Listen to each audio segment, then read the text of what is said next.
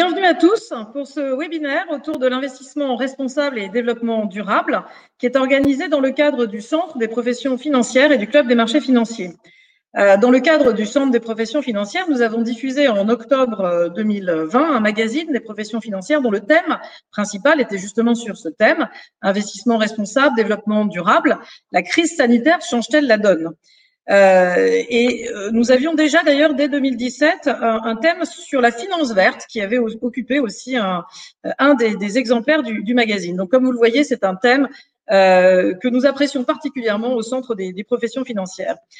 Alors, euh, la, crise sanitaire change-t-elle la donne? Effectivement, on peut se demander si, euh, post-crise sanitaire et, et économique, euh, ce thème est-il toujours d'actualité? Est-ce que euh, il faut euh, effectivement euh, toujours considérer qu'il est, qu'il est d'actualité et que des investissements aussi vont être faits sur ce thème. Ou est-ce qu'au contraire, d'ailleurs, on peut aussi considérer que les critères ESG euh, sont encore plus importants à, à prendre en compte euh, aujourd'hui euh, dans le contexte post, post-crise sanitaire. Pour traiter de ces sujets, nous sommes très heureux d'accueillir aujourd'hui pour ce webinaire Philippe Sourlas, qui est secrétaire général adjoint de l'autorité des marchés financiers en charge de la gestion d'actifs, d'une part, et Éric Pinon, qui est président de, de l'Association française de la gestion financière. Et, et aujourd'hui, donc, nous avons mis le focus hein, sur effectivement euh, la, la, partie euh, asset management et, les normes aujourd'hui réglementaires d'ailleurs qui euh, euh sont euh, sorties très récemment, hein, puisque le règlement SFDR vient d'entrer en vigueur en mars et, impose une grande transparence euh, de l'information donnée euh, aux investisseurs euh, sur ce thème. c'est assez intéressant effectivement de pouvoir faire un focus sur ce sujet puisque il est important de voir comment la réglementation finalement a pris ce sujet en main, mais aussi comment les asset managers réagissent face à ces textes. Euh, mais aussi face à la pression finalement peut-être plus importante encore de leurs investisseurs pour intégrer cette dimension durable euh, dans, leur, euh, dans leurs investissements. Et finalement, les, les, sociétés de gestion d'actifs sont et ont un rôle important à jouer dans cet écosystème puisqu'elles sont entre les investisseurs qui prennent en compte ce critère, ces critères ESG de manière importante aujourd'hui, mais aussi les entreprises en bout de chaîne qui, dans lesquelles les sociétés de gestion d'actifs euh, au travers de leurs fonds investissent et qui devront aussi intégrer les impacts de ces nouvelles exigences dans leur fonctionnement, leur processus, leur communication financière. Euh, donc on voit que finalement euh, le sujet est assez riche et je propose de, laisser tout d'abord Philippe Sourlas donc nous expliquer ce que la réglementation a prévu et ce qui est encore d'ailleurs à, venir également. Philippe, c'est à vous. Merci Marignès. Bonjour à tous. Alors, pour évoquer ce, sujet de l'actualité réglementaire et des perspectives à venir, il me semble utile de, remettre dans son contexte historique euh, les différentes initiatives euh, qu'on qu connaît euh, actuellement. Quand on regarde les choses avec un peu de recul, voilà, ce qui est vraiment très frappant, c'est vraiment la notion d'accélération hein, au niveau réglementaire des différentes initiatives. Si on remonte à il y a quelques années, voilà, on a vécu pendant un certain temps avec en France essentiellement un dispositif réglementaire qui était centré sur ce qu'on appelait la, enfin, ce qu'on appelait l'article 173, euh, qui tournait autour d'exigences de, transparence qui étaient imposées à un certain nombre d'acteurs, notamment les sociétés de gestion euh, françaises. Et c'était à peu près tout. On avait, euh, voilà, nous au niveau de l'AMF, euh, voilà, commencé à exprimer un certain nombre d'attentes dans le cadre de dossiers d'agrément de sociétés de gestion et de produits d'investissement de façon bilatérale avec les acteurs on avait euh, petit à petit commencé à externaliser une certain nombre de ces attentes euh, dans des rapports qu'on avait publiés pour le premier en 2015, euh, le deuxième en 2017. Donc voilà, on était sur un rythme d'un rapport tous les deux ans avec un certain nombre de principes à chaque fois qu'on venait ajouter petit à petit. On était finalement sur un processus qui était relativement, relativement lent de construction du, du, corpus réglementaire. Et voilà, moi, il me semble qu'il y a vraiment un tournant très fort dans ce processus-là qui est intervenu en 2018-2019 avec plusieurs faits marquants. Euh, tout d'abord, euh, euh, de la part de beaucoup d'acteurs, sociétés de gestion françaises, des annonces assez fortes sur leur intention de développer le recours à des critères extra-financiers pour gérer des produits d'investissement. Donc ça, c'était des, effets qui étaient des effets d'annonce assez significatifs qui s'étaient allés sur des, plans de travail sur plusieurs mois ou sur plusieurs années. Et euh, avec un, tournant assez significatif pour nous à l'AMF, c'était le fait que voilà, ces produits et ce discours qui était, euh, on va dire, encore il y a quelques années, euh, très majoritairement orienté vers des clients professionnels ou institutionnels, bah, du coup arriver dans l'univers de la clientèle de clients particuliers avec voilà, ces, annonces assez fortes et cette ambition assez forte qui a été annoncée par beaucoup d'acteurs, voilà, on va dire fin 2018, début 2019.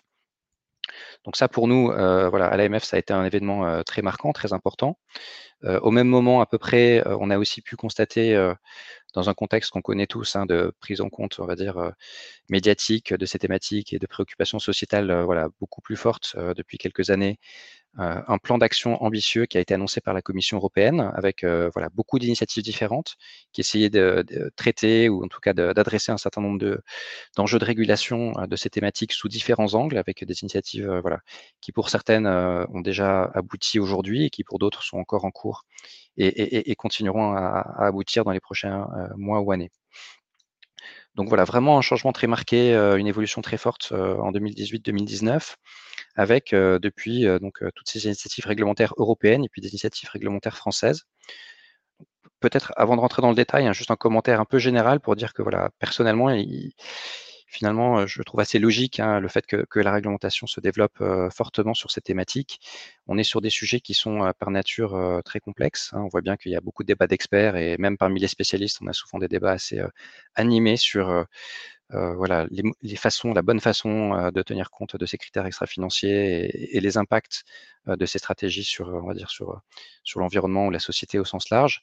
Donc, ce sont des sujets très compliqués et on voit bien toute la difficulté pour un client particulier, voilà, de simplifier toute cette complexité pour la rendre intelligible et compréhensible sans dénaturer fondamentalement non plus la nature de ce qui est vraiment fait. Donc, on voit qu'il y a une ligne de crête qui est assez complexe à gérer et, donc, de mon point de vue, euh, voilà, dans un contexte où, euh, voilà, jusqu'à très récemment, on disposait de principes généraux, euh, voilà, qui portaient sur tous ces sujets extra-financiers, mais pas de critères précis ou pas de règles vraiment très détaillées. On avait une approche réglementaire qui était assez principielle. Finalement, je trouve personnellement que c'est assez logique de voir se déployer voilà, des corpus beaucoup plus précis, justement pour définir ce qu'on peut faire, ce qu'on ne peut pas faire, euh, dans cet exercice très délicat euh, de communication aux clients et de, pédagogie aux clients sur euh, ce que ça signifie que de prendre en compte des critères extra-financiers, et tout particulièrement quand on parle de, clients particuliers. Donc voilà, il y a une grande partie d'initiatives réglementaires et, parmi celles-là, la plupart de celles qu'on va évoquer juste après, qui, sont vraiment dans cette logique voilà, de définir et de venir régir la communication qui est faite aux clients. Après, il y a effectivement d'autres initiatives également. Hein. Je vais peut-être moins m'attarder dessus puisqu'on a un temps limité aujourd'hui, mais il y a effectivement à la fois une thématique plus axé sur la gestion des risques financiers ou des thématiques qui peuvent concerner d'autres acteurs que les sociétés de gestion ou voilà d'autres. Il y a toute une foultitude d'initiatives et d'enjeux qui sont qui tournent autour de cette thématique de la finance durable. Donc moi, pour ma part, je vais essayer de me concentrer sur un nombre très limité de textes, puisque voilà, chaque texte voilà, mérite voilà, une petite discussion, une petite présentation. Et, je préfère en sélectionner un nombre limité plutôt que, que d'être voilà, trop rapide sur, sur les autres. Je commencerai sans doute par ce voilà, dans l'ordre chronologique, ce qui pour nous a été la, première initiative forte de l'AMF euh, voilà, au niveau réglementaire euh, de ces dernières années, c'est le fait qu'on a mis en place, donc en mars 2020, euh, une doctrine sur la commercialisation des fonds voilà, qui souhaitait mettre en avant cette thématique extra-financière dans leur communication. Donc ça, c'est une, voilà, initiative qu'on a prise voilà, dans le contexte que j'évoquais tout à l'heure, hein, de développement très rapide de l'intégration des, des, critères extra-financiers dans l'univers des fonds d'investissement avec euh, voilà, des dossiers qu'on voyait au niveau de l'agrément, puisque beaucoup de ces fonds euh, voilà, sont des fonds agréés par l'AMF, des thématiques euh, extra-financières qui ressortaient fortement dans nos discussions. Et dans un certain nombre de cas, on n'était pas extrêmement à l'aise avec certains projets pour lesquels on avait le sentiment que la prise en compte de, de ces critères extra-financiers dans la stratégie d'investissement, dans la gestion, était finalement relativement limitée alors même que la société euh, voilà, nous indiquait avoir euh, euh, l'intention de consacrer voilà, une place assez importante de sa communication commerciale à ces thématiques extra-financières. Et donc, voilà, la disproportion qu'on a pu percevoir dans certains projets entre voilà, la place effective de cette dimension extra-financière dans la gestion et la place qui était réservée dans la communication, cette disproportion nous a posé problème. C'est ce sujet qu'on a essayé de traiter dans la doctrine qu'on a publiée une première fois donc en mars 2020 et qu'on a actualisé au juillet, en juillet 2020 avec l'introduction tout d'abord d'un principe de proportion entre, comme je l'évoquais à l'instant, la place effective dans la stratégie d'investissement de cette dimension extra-financière et la place qui est réservée à cette dimension dans la communication. Et ensuite, des métriques un peu plus précises pour essayer de définir la façon dont cette proportion devait être appréciée. donc de façon un petit peu plus concrète, on a défini dans la réglementation, donc dans cette doctrine, trois catégories de fonds. Donc on classe tous les fonds dans trois grandes catégories. Et à chaque catégorie correspond une intensité de la communication commerciale qui peut être faite aux clients sur cette thématique extra-financière. Donc les fonds qui sont dans la catégorie, on va dire, qui, qui correspond à la prise en compte la plus forte de cette dimension extra-financière, n'ont pas de contraintes en termes de place euh, réservée à cette thématique extra-financière dans leur communication, là où euh, des fonds qui auraient euh, qui appartiendraient par exemple à la catégorie intermédiaire, d'une prise en compte voilà, de ces critères, mais qui ne soient pas très significatives, eux sont autorisés à, avoir un discours commercial sur cette thématique extra-financière, mais qui est contraint par un certain nombre de critères. Donc, par exemple, dans les documents commerciaux, pas plus de 10% des caractères qui sont consacrés au descriptif de cette thématique extra-financière. Donc là, on était vraiment sur la régulation de la quantité d'informations qui étaient consacrées à ce sujet, hein, vraiment pour être très clair, et, par opposition à d'autres initiatives que, je vais évoquer juste après, puisque pour nous, le, risque qu'on souhaitait adresser, c'était le risque que quand bien même le contenu de la communication était clair et exact et, tout à fait vrai, euh, des clients particuliers euh, puissent être induits en erreur en ayant la perception que le produit euh, disposait d'une composante extra-financière extrêmement forte dès lors que voilà, une grande partie de la, documentation commerciale serait consacrée à ces développements, alors que ça pourrait ne pas être le cas. Donc c'est vraiment ce risque-là qu'on cherchait à, traiter dans cette doctrine. Deuxième initiative qui me semble intéressante à évoquer, Marignès, tu, en as parlé, donc SFDR, le règlement européen disclosure. Donc là aussi, on est dans l'univers de, de, la régulation de la communication client sur ces thématiques extra-financières, avec un certain nombre voilà, d'obligations de transparence qui, pour certaines d'entre elles, euh, voilà, ont trouvé leur inspiration dans le dispositif français de l'article 73. Donc, il y avait une forme de, côté précurseur hein, du dispositif français qui a été en partie repris au niveau européen, avec des obligations de transparence qui peuvent porter soit euh, au niveau euh, du prospectus des fonds, donc là on est voilà, sur, soit au niveau du site internet de la société, soit dans les documents de reporting périodique que la société communique à ses clients.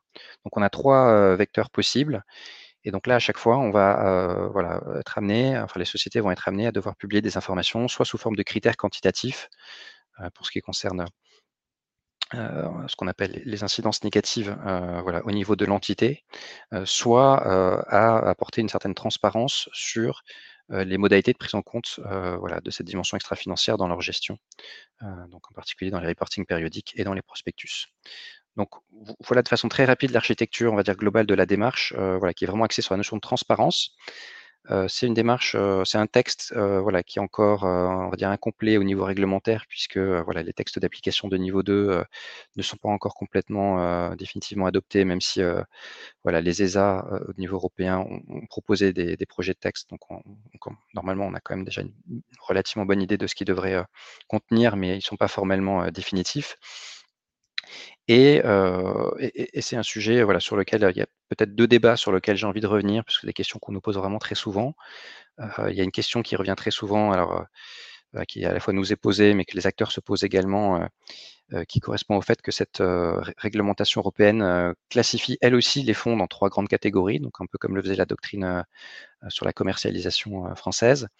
Euh, il y a ce qu'on appelle euh, donc les fonds euh, qui sont article 9, qui correspondent en principe à l'intensité de prise en compte extra-financière la plus forte. des fonds article 8 et puis les autres fonds. Donc il y a vraiment une gradation de l'intensité de la prise en compte de cette thématique extra-financière. donc il y a beaucoup de débats et discussions sur les définitions précises qui permettent de classer les fonds dans chacune de ces trois catégories. Et là, il faut reconnaître qu'il y a aujourd'hui voilà, des marges d'interprétation assez importantes voilà, qui sont encore laissées ouvertes par le texte. Et, donc, du coup, il y a une vraie, voilà, il y a une certaine difficulté ou une certaine perplexité d'un certain nombre d'acteurs sur la façon de bien appliquer ce texte. Donc, nous, pour ce qui nous concerne au sein de l'AMF, voilà, on se mobilise pour essayer d'obtenir une harmonisation, une définition européenne. Donc, on souhaite vraiment éviter à tout prix le fait d'avoir à passer par une interprétation française qui puisse être différente de celle des autres pays. Donc, on se mobilise, voilà, dans les groupes de travail de l'ESMA pour essayer d'obtenir, soit de la part des ESA, soit de la part de la Commission, voilà, le maximum de clarification sur, euh, sur ces concepts. Donc ça, c'est voilà, un débat qui, qui suscite, euh, qui fait couler beaucoup d'encre et qui suscite beaucoup de définitions, puisque à la fois en termes d'obligations, euh, les obligations de, transparence sont différenciées selon qu'on a le fonds est rattaché à l'une de ces trois catégories. Donc il y a un enjeu pour bien appliquer la réglementation. Et puis évidemment, il y a aussi un enjeu qui correspond au fait que les clients vont sans doute en tout cas, pourrait percevoir la classification en article 8, article 9 ou catégorie résiduelle comme un indicateur de l'intensité de prise en compte de ces caractéristiques extra-financières dans un produit financier. Donc, il y a un risque potentiel sur, la base de textes qui ne sont pas extrêmement clairs de greenwashing. On pourrait avoir le risque que certains acteurs peuvent être tentés de classer un peu trop vite des produits article 8, article 9 pour se présenter comme étant un peu plus ambitieux en termes de prise en compte de la dimension extra-financière que d'autres. Donc voilà, pour, ces raisons-là, cette question de la classification et, le fait de pouvoir disposer de règles vraiment claires et, et précise, voilà, et, assez fort à la fois pour les acteurs et aussi pour un certain nombre d'autorités de, régulation. Donc ça, c'est un premier débat voilà, vraiment d'actualité sur, sur l'application de SFDR hein, qui est en application au 10 mars de cette année. il y a une deuxième question qu'on pose souvent, et comme j'évoquais la doctrine il y a un instant, voilà, ça me semblait naturel d'en parler également, c'est la question de l'articulation entre voilà, cette doctrine française et ce règlement européen SFDR donc là-dessus, la première question qu'on pose relativement, qu'on nous pose assez souvent, c'est la question de savoir s'il y a un mapping entre les deux systèmes de classification des fonds, puisque de chaque côté, on classifie hein, les fonds dans trois catégories distinctes. Est-ce que ces catégories sont les mêmes? Est-ce que elles sont différentes? Mais est-ce qu'il y a une table de correspondance entre les deux? Donc ça, là-dessus, pour l'instant, notre posture, c'est de ne pas rentrer dans cette discussion-là, qui nous semble sans objet pour l'instant, puisque, comme je l'évoquais il y a un instant, nous, la, la façon de procéder qui nous semble la plus logique, c'est d'abord d'apporter de la clarté sur la façon dont sont définies les catégories dans SFDR. Il nous semble que c'est seulement quand on aura obtenu cette clarté au niveau européen, si possible, que ça aura un sens de se poser la question de la, correspondance entre ces deux systèmes de classification. Et tant qu'on reste sur des, frontières un peu mouvantes du côté des catégorisations SFDR, ça nous semble assez périlleux et compliqué euh, d'essayer de tracer des correspondances trop précises. Donc ça, c'est un premier, euh, voilà, une première question qu'on nous pose hein, sur cette question d'articulation.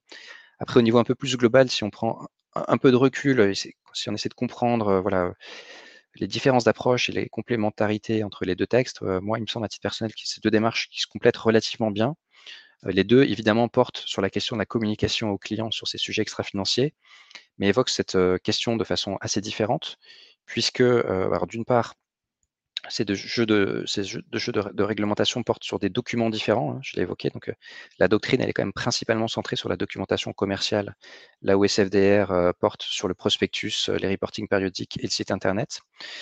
Et puis, d'autre part, on va dire que la philosophie ou l'esprit de l'approche réglementaire est un peu différente puisqu'en fait, donc SFDR va vraiment surtout essayer de normer l'information avec des métriques, avec des cadres un, peu standardisés, donc essayer au niveau de la qualité de l'information de la comparabilité de l'information fournie entre différents acteurs, essayer de faire progresser la comparabilité et, permettre des comparaisons plus faciles. Là où la doctrine, comme je l'évoquais tout à l'heure, est vraiment centrée, centrée sur la régulation de la quantité d'informations. Donc il y a vraiment quantité et qualité, et les deux approches, euh, voilà, pour la doctrine, sont vraiment centrées sur la quantité, là où SFDR est quand même plus axé sur la qualité de l'information et sa, capacité d'exploitation par, euh, des, investisseurs euh, qui souhaiteraient le faire. Donc, euh, voilà le deuxième voilà, grand pan de réglementation SFDR qui me semblait utile d'avoir en tête en termes d'actualité. Donc là-dessus, voilà, on attend la publication définitive hein, des textes de niveau 2 et on espère donc des clarifications sur les questions de périmètre que j'évoquais tout à l'heure à un horizon qu'on a du mal à, prévoir pour l'instant. Hein, si on est tout à fait transparent, on n'a pas de, visibilité très forte sur le moment où on pourra obtenir cette clarté. Troisième bloc réglementaire, je ne veux pas être trop long, mais il me semblait quand même utile dans les quelques minutes qui me restent de, le citer. C'est la question des préférences clients dans MIF 2 où voilà, il y a quelques semaines, dans le courant du mois de mai, voilà, des, nouvelles précisions ont été apportées sur la façon dont les conseillers, qui fournissent un, service de conseil en investissement, doivent recueillir les préférences du client en matière d'investissement dans des produits qui contiennent une composante extra-financière.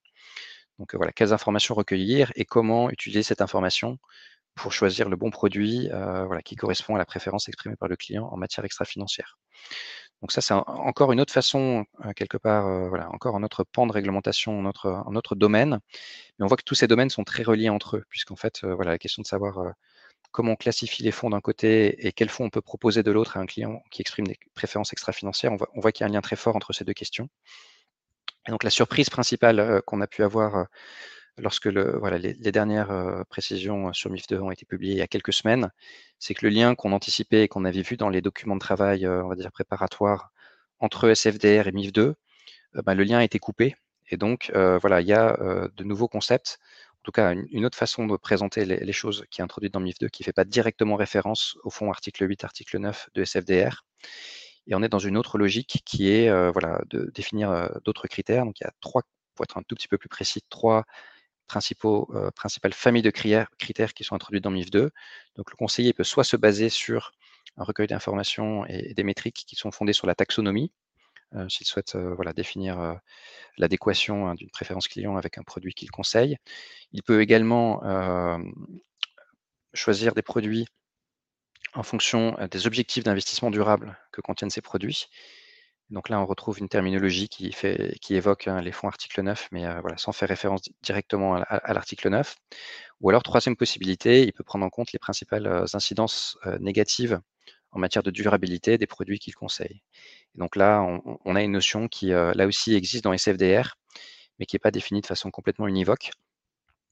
Et donc, on se retrouve euh, du côté de MIF2 avec des débats d'interprétation relativement similaires à ceux que j'ai évoqués tout à l'heure sur SFDR, avec beaucoup de questions d'acteurs sur la façon précise dont voilà, ces trois modalités de prise en compte et de recueil des préférences ESG des clients vont concrètement se mettre en place et de façon très concrète quels produits, en particulier quels fonds on peut proposer sur la base de ces critères et, et voilà, quelle méthodologie. Donc là-dessus, il y a aussi beaucoup de discussions avec là aussi des enjeux assez forts, puisque derrière tous ces sujets-là, il y a des questions de référencement, de gamme de produits. Donc c'est assez structurant en termes d'offres de produits financiers pour les clients et de distribution pour les producteurs. Et donc là-dessus, voilà, on a des orientations qui sont prévues par les ESA pour, on va dire, la fin de cette année mais voilà, là aussi, en, étant complètement transparent, on n'a pas la certitude totale que ces orientations viendront voilà, répondre aux questions que je viens d'évoquer. Donc on l'espère et on se mobilise pour avoir là aussi un maximum de clarté à travers ce, vecteur réglementaire. Mais voilà, c'est une discussion qui, n'a pas encore commencé. Et voilà, il est possible qu'on se heurte à des problèmes aussi d'accroche légale dans les textes de niveau supérieur qui, pourraient aussi être un facteur limitant dans la capacité à venir vraiment préciser de façon assez concrète et pratique, la, bonne façon de, décliner ces, principes. Donc voilà, je ne voudrais pas être trop long, hein. je pense qu'on pourrait encore citer d'autres initiatives ou, rentrer plus dans le détail, mais, ça sera sans doute l'objet des, questions-réponses qu'on aura tout à l'heure, donc je vais m'arrêter là. Merci Philippe. Effectivement, euh, on voit bien que le, corpus réglementaire est, riche sur ce sujet. Alors du coup, euh, Eric, comment euh, finalement les acteurs de la gestion d'actifs ont pu réagir ou réagissent encore Éventuellement, quelles difficultés on a pour mettre en place ces, nouvelles, ces nouvelles normes? Eric, c'est à toi. Oui, merci beaucoup. Bonsoir à tous.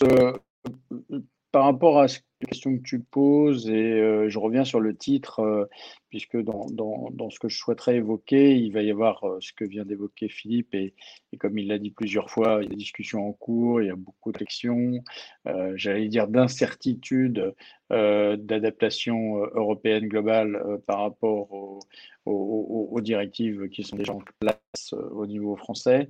et je voudrais, dans la deuxième partie, revenir sur le titre que tu avais choisi, La crise sanitaire change-t-elle la donne? Donc, sur le premier point, je vais réexpliquer ce que Philippe vient de, faire très bien. Euh, je vais juste insister sur deux, trois points qu'il a lui-même évoqués d'ailleurs euh, et qui, euh, qui nous donnent, par rapport à la question que, Marie-Agnès me pose, le sentiment que la France est un peu en leadership. Alors, ça a été évoqué sur l'article 173 par Philippe. Nous-mêmes, de l'ensemble des sociétés de gestion, avec le ministre de l'économie, avec les banquiers, avec les assureurs, avec les distributeurs.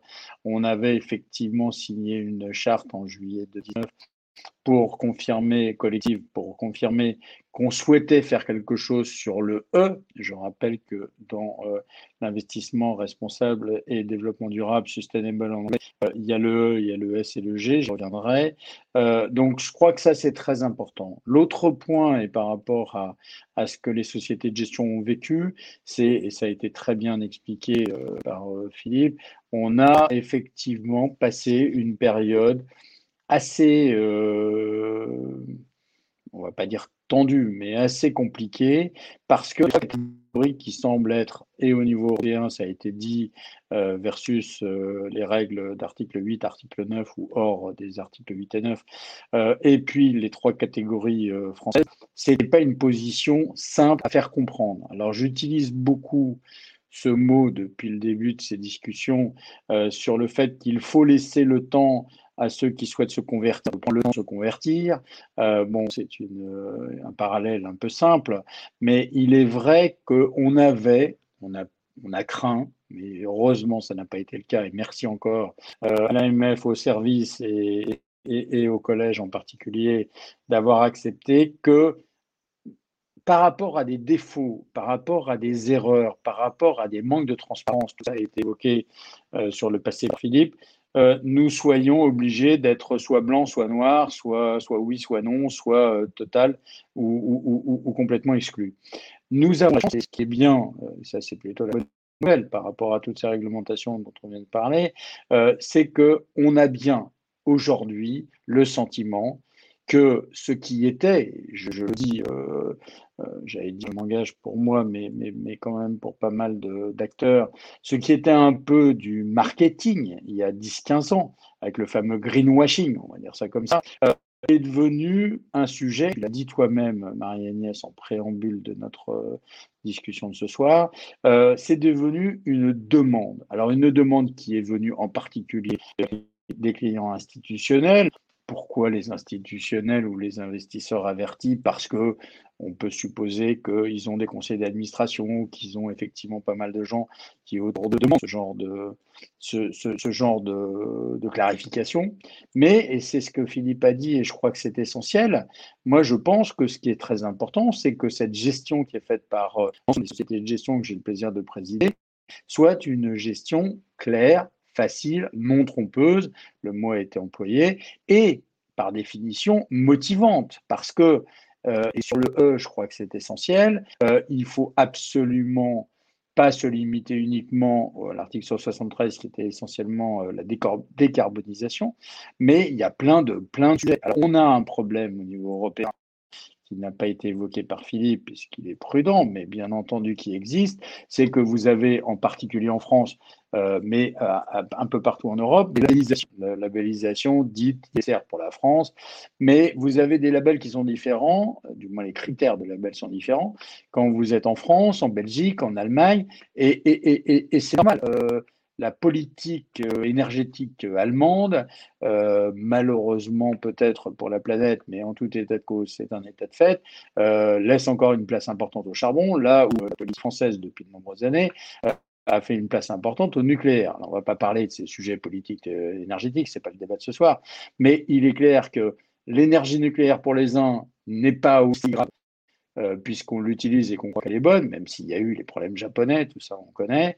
Mais euh, pour les autres, c'est le charbon qui est encore un peu en avant. Donc je pense que ce qui est important, et ce que, ce que dit également c'est bien là où nous en sommes pour euh, les discussions actuelles, c'est que nous aimerions, nous souhaiterions, nous avons eu une réunion d'ailleurs à ce sujet encore mardi matin euh, et Philippe, avec Philippe et moi en particulier, mais pas que nous, sur le fait que on a le sentiment, quand je dis on, les sociétés de gestion vis-à-vis des distributeurs, y compris ce que Philippe a fin euh, dans le cadre de la, mise en place euh, des critères et, des décisions de préférence client suite à la MIF, on a le sentiment qu'on est devenu transparent. On a le sentiment qu'on est devenu plus clair.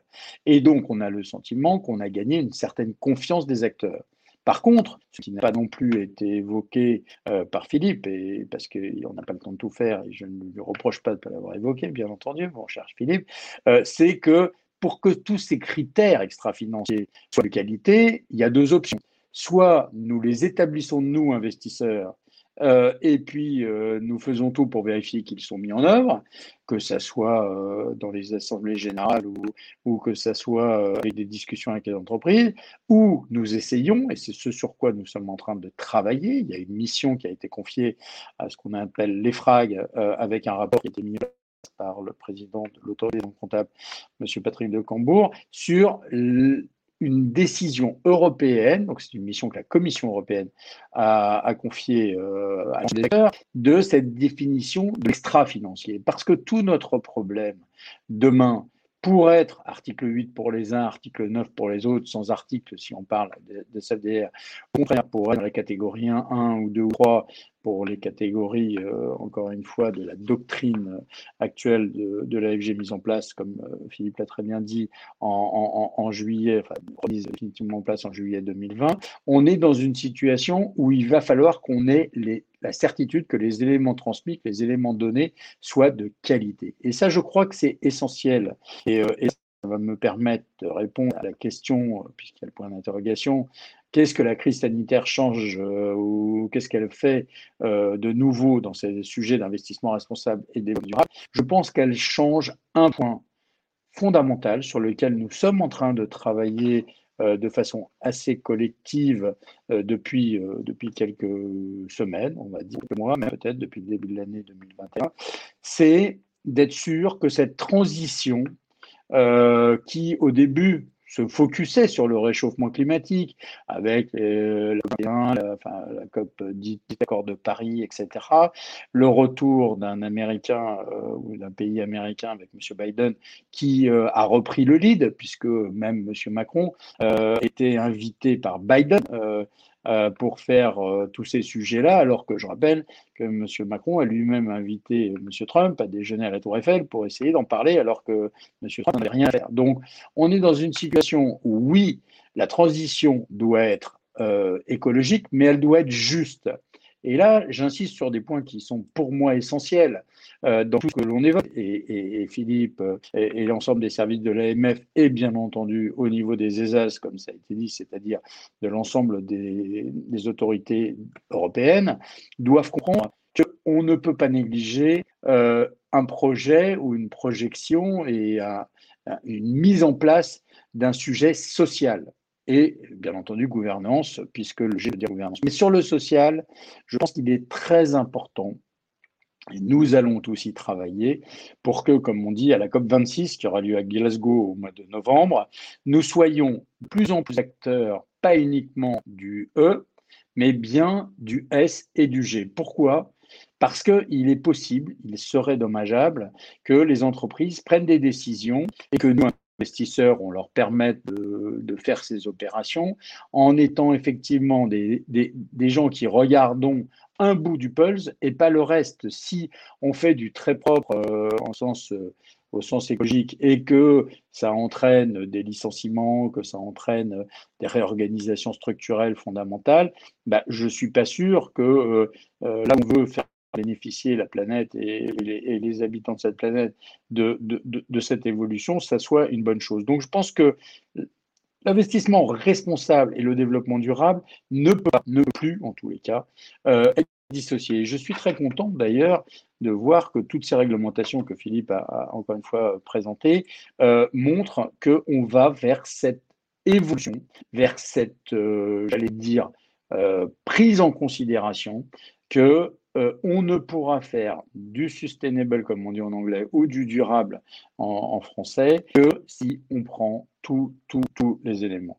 Alors, je crois que c'est un point important et très important, puisque euh, lorsque, euh, et je reviens à, à, cette période que Philippe a lui-même évoquée, mars 2020 à juillet 2020, où, où il y a eu effectivement beaucoup des gros travaux et une très belle écoute euh, des de l'autorité française en particulier, et, euh, j'espère euh, une bonne retombée sur les autorités européennes, nous avons des acteurs qui veulent tous. Pour la plupart, il y a toujours une catégorie qui considère qu'elle ne s'intéresse pas pour plein d'autres raisons, mais la majorité d'entre nous, et surtout vis-à-vis -vis de la clientèle privée, puisque ça a été évoqué, ou le mass market retail, comme on dit dans notre jargon technique, on se voit de faire de la gestion durable, ESG, globale pour l'ensemble de nos investissements. Pourquoi Pas uniquement pour que ça fasse beau et qu'on soit dans la réglementation, parce que je l'ai pas dit, je, l'avais noté, et puis je vais le dire après, j'aurais pu commencer par là. Je suis ravi que le régulateur nous, nous impose des règles. Euh, malgré tout, un certain nombre d'acteurs avaient avant ces règles pris des décisions. Alors, n'était pas aussi transparent, Philippe l'a dit, c'était pas aussi simple, c'était pas aussi cadré. Donc, si c'est des règles pour cadrer et valider le fait que quand on se dit euh, investissement responsable et durable, euh, on a effectivement la bonne fin, si je puis dire, et l'autorité valide cette fin, moi je trouve ça superbe. Si c'est euh, pour remettre des catégories de contraintes opérationnelles, c'est pas que c'est bien ou mal, c'est que c'est compliqué. Je reviens à ta question, Marie-Agnès, c'est que je pense qu'on a cette chance aujourd'hui d'avoir d'abord l'activité de se parler, ce qui est déjà important, euh, de se comprendre et surtout de comprendre que l'intérêt, euh, je m'amuse toujours, à mon vieil âge, j'ai connu la, COB, qui est l'ancêtre de l'AMF, comme étant le gendarme de la bourse. Euh, aujourd'hui, je pense qu'il est le gendarme de l'investissement pour une partie de son business. Et quand je dis gendarme, ça veut dire qu'il doit surveiller que le produit vendu, que le produit proposé, que le produit souscrit répond, est honnête, est intellectuellement honnête, sans aucune dérive. Parce que ça a été dit par Philippe, et il n'a pas été aussi précis que je vais l'être, euh, et il a eu raison, c'est pas à lui de le dire, c'est plutôt à moi de le dire, c'est que certains contrôles qui ont été faits euh, auprès des acteurs ont montré, et ça a été dit, il l'a dit un peu, mais euh, j'insiste lourdement là-dessus, il disait faire des choses parce que ça faisait bien de le dire, et en fait, malheureusement, il n'avait pas, c'est pas qu'il ne les faisait pas, c'est qu'il n'avait pas les moyens de le faire. Je pense qu'on ne peut pas leur reprocher de ne pas les avoir fait, on peut juste reprocher de ne pas avoir reconnu qu'un certain nombre de choses qu'ils disaient faire ou, qu'ils souhaitaient faire n'étaient pas à ce stade euh, suffisamment précis, suffisamment organisés pour, pour le faire. Et c'est bien ce sur quoi euh, on travaille, on travaille tous aujourd'hui, en, en corrélation avec euh, donc le Parlement, avec la Commission bien entendu. Euh, je rappelle que la France euh, sera, à partir de janvier 2022, pendant six mois, présidente du Conseil européen, comme on dit. Donc on est dans une situation, oui, on doit, et j'insiste, je tout à l'heure, garder ce leadership. Moi, je fais tout pour, sans trop dévoiler de secrets à l'heure où nous parlons, mais je fais tout pour que la France soit force de position à la Commission européenne, où nous avons régulièrement, alors Philippe, lui, euh, fait ça au niveau des ESAS et de l'ESMA. Euh, moi, je fais ça au niveau, effectivement, de, l'EFAMA, de l'Association européenne, mais euh, on a tous des contacts avec les autorités européennes. Il faut que ce qui a été bien fait, ce qui a été bien euh, organisé et surveillé grâce à cette doctrine dont on parlait tout à l'heure, fasse exemple ou serve d'exemple. Je crois qu'il y a un vrai sujet là-dessus et que ça serait très dommageable, y compris euh, pour être très transparent avec tout le monde ce soir, euh, économiquement, parce que s'il fallait qu'on recasse tout ce qui a été fait, Philippe l'a dit, bah, ça serait dommage parce que malheureusement on a fait beaucoup de travail. Et deuxièmement, et je crois que c'est ça le plus grave, c'est temps de casser les prospectus, de refaire les prospectus spécialiste. On est passé de la fiche d'information au prospectus, on est revenu aux kids, bon, enfin, au Odyssey, tout, tout va très bien, euh, euh, c'est un sport sympathique et, beaucoup un peu d'argent chaque fois, mais c'est pas tellement ça le problème. C'est que les clients commencent à comprendre, et les clients privés en particulier, commencent à comprendre que quand on dit qu'on fait des choses, on fait ce qu'on dit et on fait. Et je crois que ça, c'est euh, slogan, enfin, c'est un argument en tous les cas que moi je donne, je le vois chez certains de mes membres, je le vois dans certaines sociétés de gestion, fini le temps, et je le dis avec beaucoup de force, je ne suis pas le régulateur, je ne suis que président de l'association des sociétés de gestion, mais je pense qu'on ne peut plus aujourd'hui effectivement se cacher vers un slogan sans le moyen de la mise en œuvre que ce slogan doit euh, euh, obtenir, si je puis dire, sur ces investissements.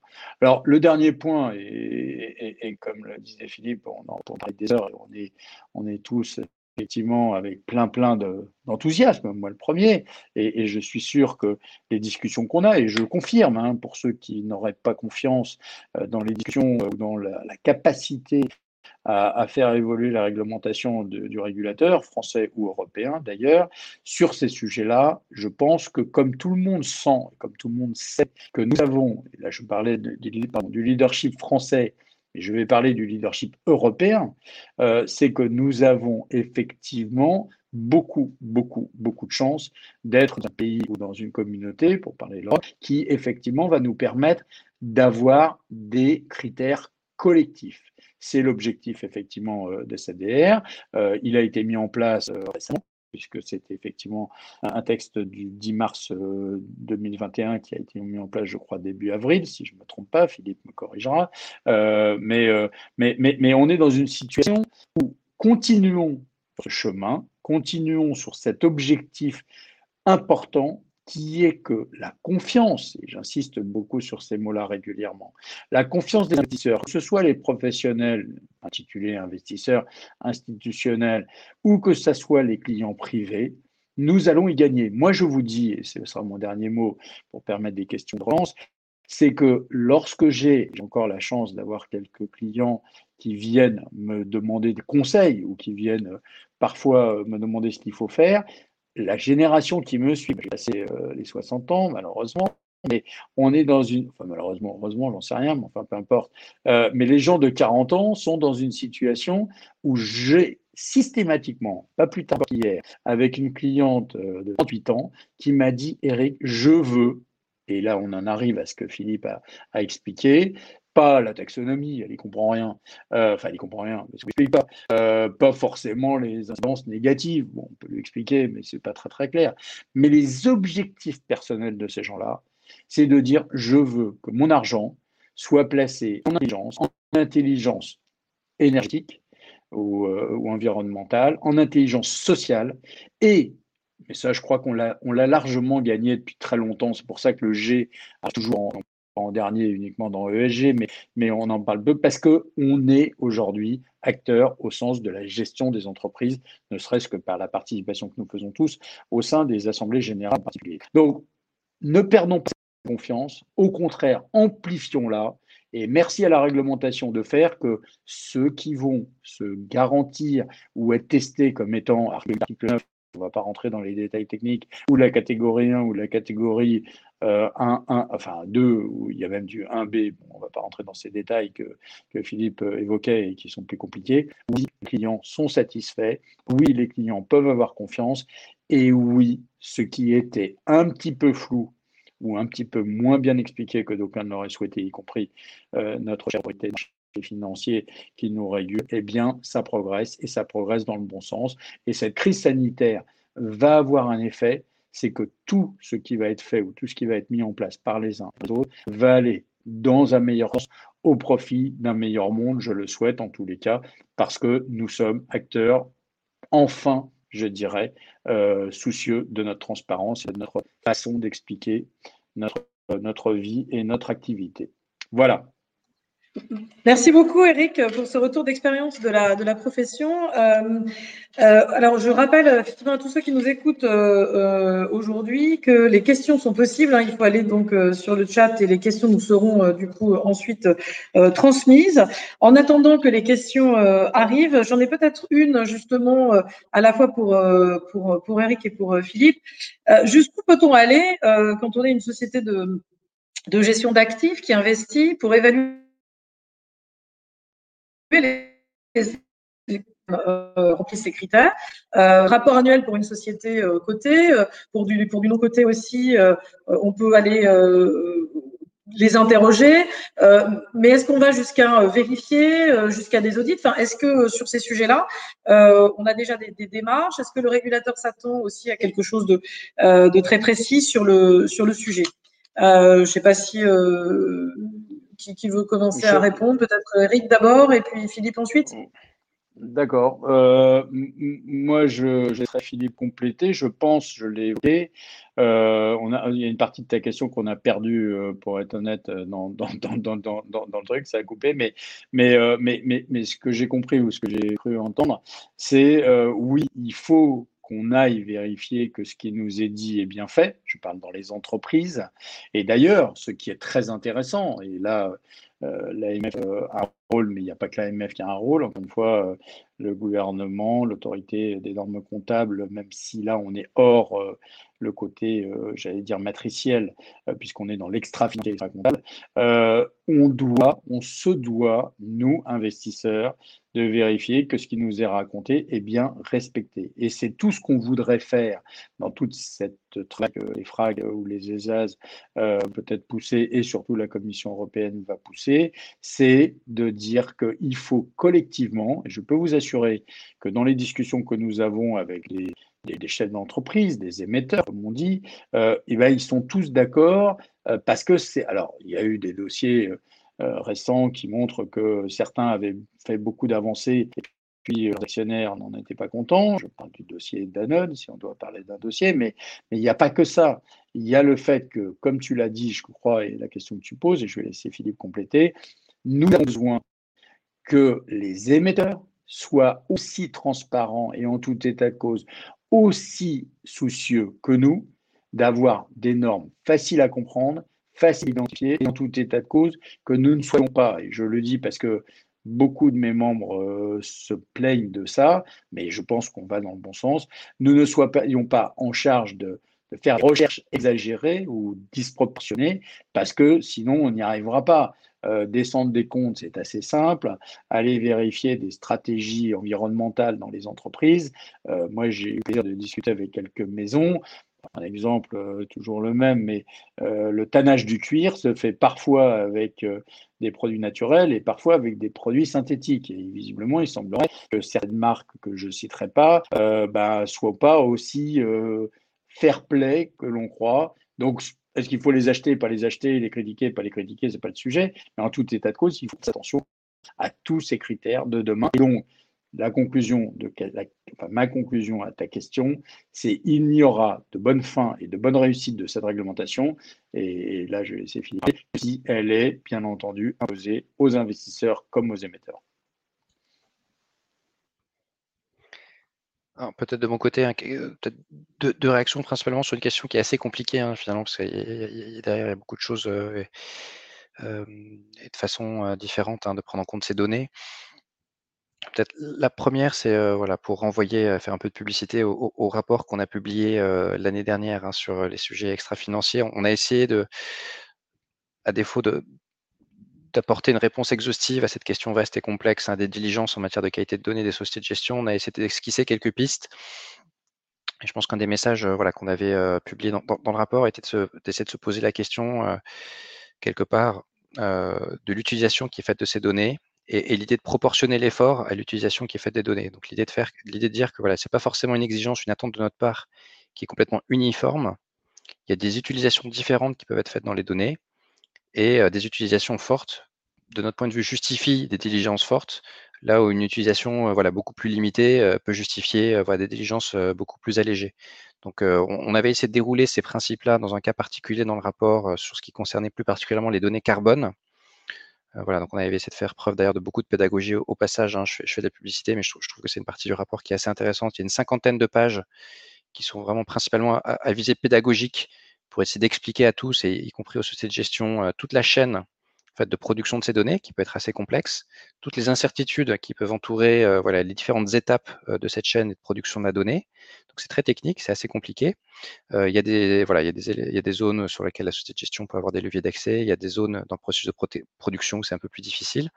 Mais en tout cas, pour prendre cet exemple des données carbone, il nous semble qu'on n'a pas du tout les mêmes attentes, enfin qu'on ne doit pas avoir les mêmes attentes selon qu'on soit par exemple simplement dans du reporting euh, client, ou selon qu'on soit sur un fonds qui fait des promesses beaucoup plus fortes de type euh, fonds bas carbone, ou euh, dans la stratégie d'investissement, dans l'objectif d'investissement lui-même, il y a une promesse qui est faite au client sur l'atteinte d'un objectif précis quantifié de prise en compte de ces données carbone. Donc en fait, dans ce cas-là, on, aurait des attentes beaucoup plus fortes en termes de, de contrôle qualité de données qu'une société qui déciderait simplement de sa propre initiative. Enfin, demain, elle sera davantage euh, contrainte à le faire euh, au niveau entité par SFDR, mais en tout cas, voilà, on n'est pas dans le même niveau euh, d'exigence.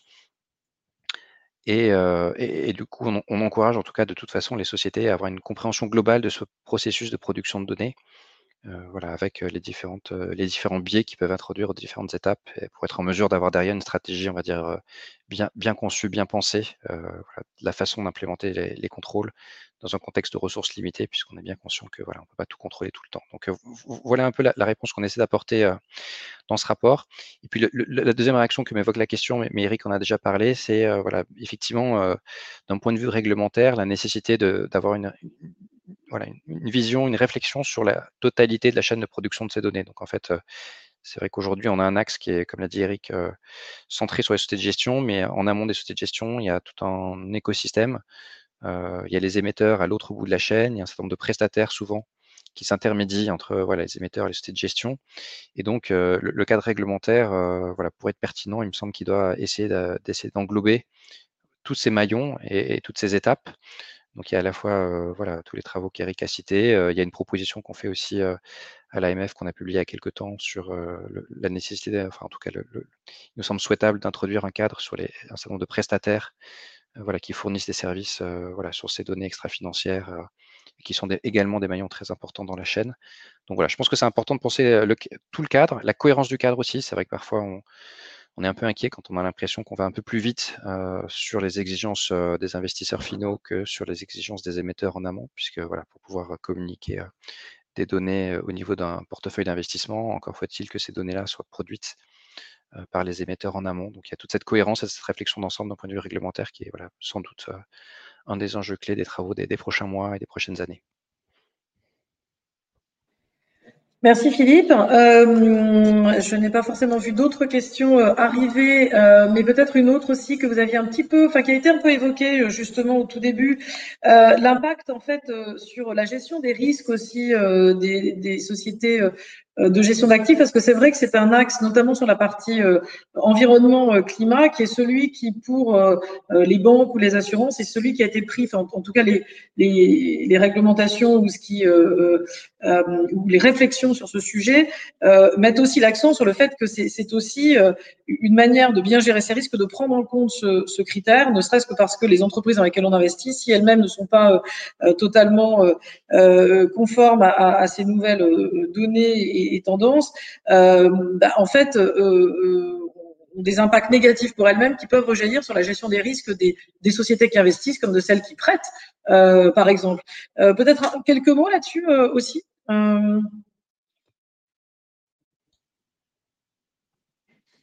Oui, je peux réagir. Je ne sais pas si Eric, tu souhaites réagir en premier, mais, mais, je peux lancer la discussion. effectivement, hein, on a tout un ensemble de texte réglementaire qui euh, voilà, porte sur cette thématique de la gestion des risques, qui effectivement, comme le disait Eric, était sans doute peut-être dans certains cas déjà faite par les acteurs, on va dire, de leur propre initiative, mais qui devient euh, voilà, de plus en plus imposé, en tout cas encadré par, par, les différents textes. Donc, il y a un certain nombre de précisions qui ont été apportées dans le cadre des directives gestion d'actifs, AIFM et UCITS, voilà, qui sont précisément venus dire exactement, exactement ça, c'est-à-dire voilà, il y a déjà un cadre de gestion des risques qui existe dans les textes européens, et simplement, voilà, des précisions sont venues être, ont été apportées pour bien rappeler que la gestion des risques financiers, euh, voilà, elle porte sur un certain nombre de facteurs et, certains de ces facteurs peuvent être des facteurs extra-financiers. Donc, euh, voilà, il y, a, ce cadre qui existe. Il y a également des exigences de transparence sur la gestion des risques financiers dans SFDR hein, qui sont également introduites et, parfois un petit peu oubliées. J'en profite pour le, signaler. voilà, c'est, ça fait partie des exigences, on va dire, qui sont rentrées en application le, plus vite dans, le règlement et, et il y a un certain nombre d'acteurs qui euh, voilà, euh, sont allés un peu vite euh, en, considérant que voilà, ils n'avaient pas d'objectif extra-financier particulier et que donc du coup, ils n'étaient pas soumis à SFDR. Donc, on, a encore pas mal de petits rappels à l'ordre là-dessus sur le fait de rappeler qu'il y avait, s'il y avait cette dimension gestion des risques financiers, voilà, qui est prévue dans SFDR, donc faut pas, faut pas l'oublier. Après, j'en profite également pour compléter le panorama. C'est vrai que j'ai oublié dans mon, propos introductif hein, d'évoquer euh, le décret article 29 LEC donc de la loi énergie-climat, qui est également un élément important du puzzle, hein, euh, qui vient compléter en France SFDR avec des anges de reporting, on va dire, là aussi complémentaires. Et je pense qu'un des éléments, on va dire, particulièrement différenciants de la philosophie qui est retenue dans ce décret article 29 LEC par rapport à SFDR, c'est là où SFDR est très fortement axé sur sur les principales euh, incidences négatives, donc sur les impacts de l'investissement sur, on va dire, euh, les facteurs extra-financiers dans, le monde réel. Euh, l'article 29 LEC, lui, est beaucoup plus axé sur les impacts de ces facteurs extra-financiers sur la performance financière. Donc, il y a toujours ces deux, ces distinctions à faire, hein, ces, deux, ces deux débats complètement distincts. Hein. Est-ce que les facteurs extra-financiers sont source de risque pour ma performance financière? Est-ce que, d'une part, et d'autre part, est-ce que ma gestion financière a des incidences sur ces facteurs extra-financiers dans le monde réel? Toujours distinguer les deux. Et là, on a un peu en miroir, voilà, d'un côté CFDR et de l'autre côté le décret article 29 LEC, qui chacun voilà, a une prépondérance assez forte sur l'une des deux questions en étant assez complémentaire de ce point de vue-là. après, il y a un autre débat qui est très... Pardon, peut-être juste pour ce qui est très long puisque Marignès, tu, parlais des prêts également, il, il me semble qu'il y a aussi toute une réflexion qui n'est pas encore complètement mature sur la différence entre la gestion des risques pour des instruments comme des, enfin, pour, des actifs tels que des prêts et, dans des fonds d'investissement qui peuvent être plus liquides euh, pour ceux qui le sont. Ou, voilà, on a des horizons de temps et des temporalités qui ne sont pas les mêmes aussi. Donc là-dessus, euh, parfois, on a l'impression qu'il y a une réflexion qui n'est pas encore complètement aboutie chez certains acteurs sur euh, ce que ça implique au niveau de la gestion des risques. Non, je voulais juste euh, compléter très peu, très peu de choses par rapport à ce que dit Philippe, euh, mais par rapport à ta question, euh, Marie-Agnès, c'est que il est clair qu'on souhaite tous, au niveau des investisseurs et, des sociétés de gestion, que la responsabilité, donc la prise de risque, puisque, c'était ta question, euh, soit, euh, et Philippe a très bien répondu, soit le plus cadré possible. Bon, là, il parle, euh, Philippe, en, clôture, de, du sujet obligations, enfin, qui au bas de bilan, equity, etc. Bon, tout ça, c'est un sujet important, mais encore une fois, le travail des sociétés de gestion et le travail des investisseurs reste celui de et je pense qu'on y, arrive en fait, hein, euh, de faire évoluer comme on l'a fait pour nos propres euh, analyses, y compris nos contrôles de risque, évoluer le comportement des émetteurs. Et je pense qu'il ne faut pas se tromper de ça. C'est-à-dire que nous aurons réussi tous ensemble, collectivement, investisseurs, émetteurs, régulateurs euh, et, bien entendu épargnants, à, faire que l'investissement responsable et durable soit euh, de qualité que quand tout l'écosystème. Euh, je n'ai pas parlé moi non plus, Philippe a redit, il a raison. Euh, il faut faire attention aux, émetteurs de données. Euh, la fameuse, la phrase n'a pas été encore dite, je vais la dire, best in class, qui était la grande mode a 10-15 ans, est, fini. C'est fini, c'est plus la mode. le côté, je fais attention aux critères du best in class et ça suffit. Non, ça ne suffit plus pour deux raisons. C'est que d'abord, même les meilleures euh, sociétés de calcul de, j'allais dire, de, rating, euh, je ne vais pas revenir sur les agences de rating, mais euh, peuvent se tromper. Et donc, nous voulons, et c'est ta question, que dans le cadre du risque, on ait les moyens et les outils pour faire que on ne trompe, on ne pas nous, et bien entendu, par définition, on ne trompe pas l'investisseur. Merci beaucoup Eric. Mais je pense que le, temps, la durée euh, que l'on s'était fixé pour ce webinaire est, écoulé. Merci, merci beaucoup euh, Eric, merci beaucoup euh, Philippe pour pour ces, ces, discussions sur des sujets vraiment très très actuels et très très importants.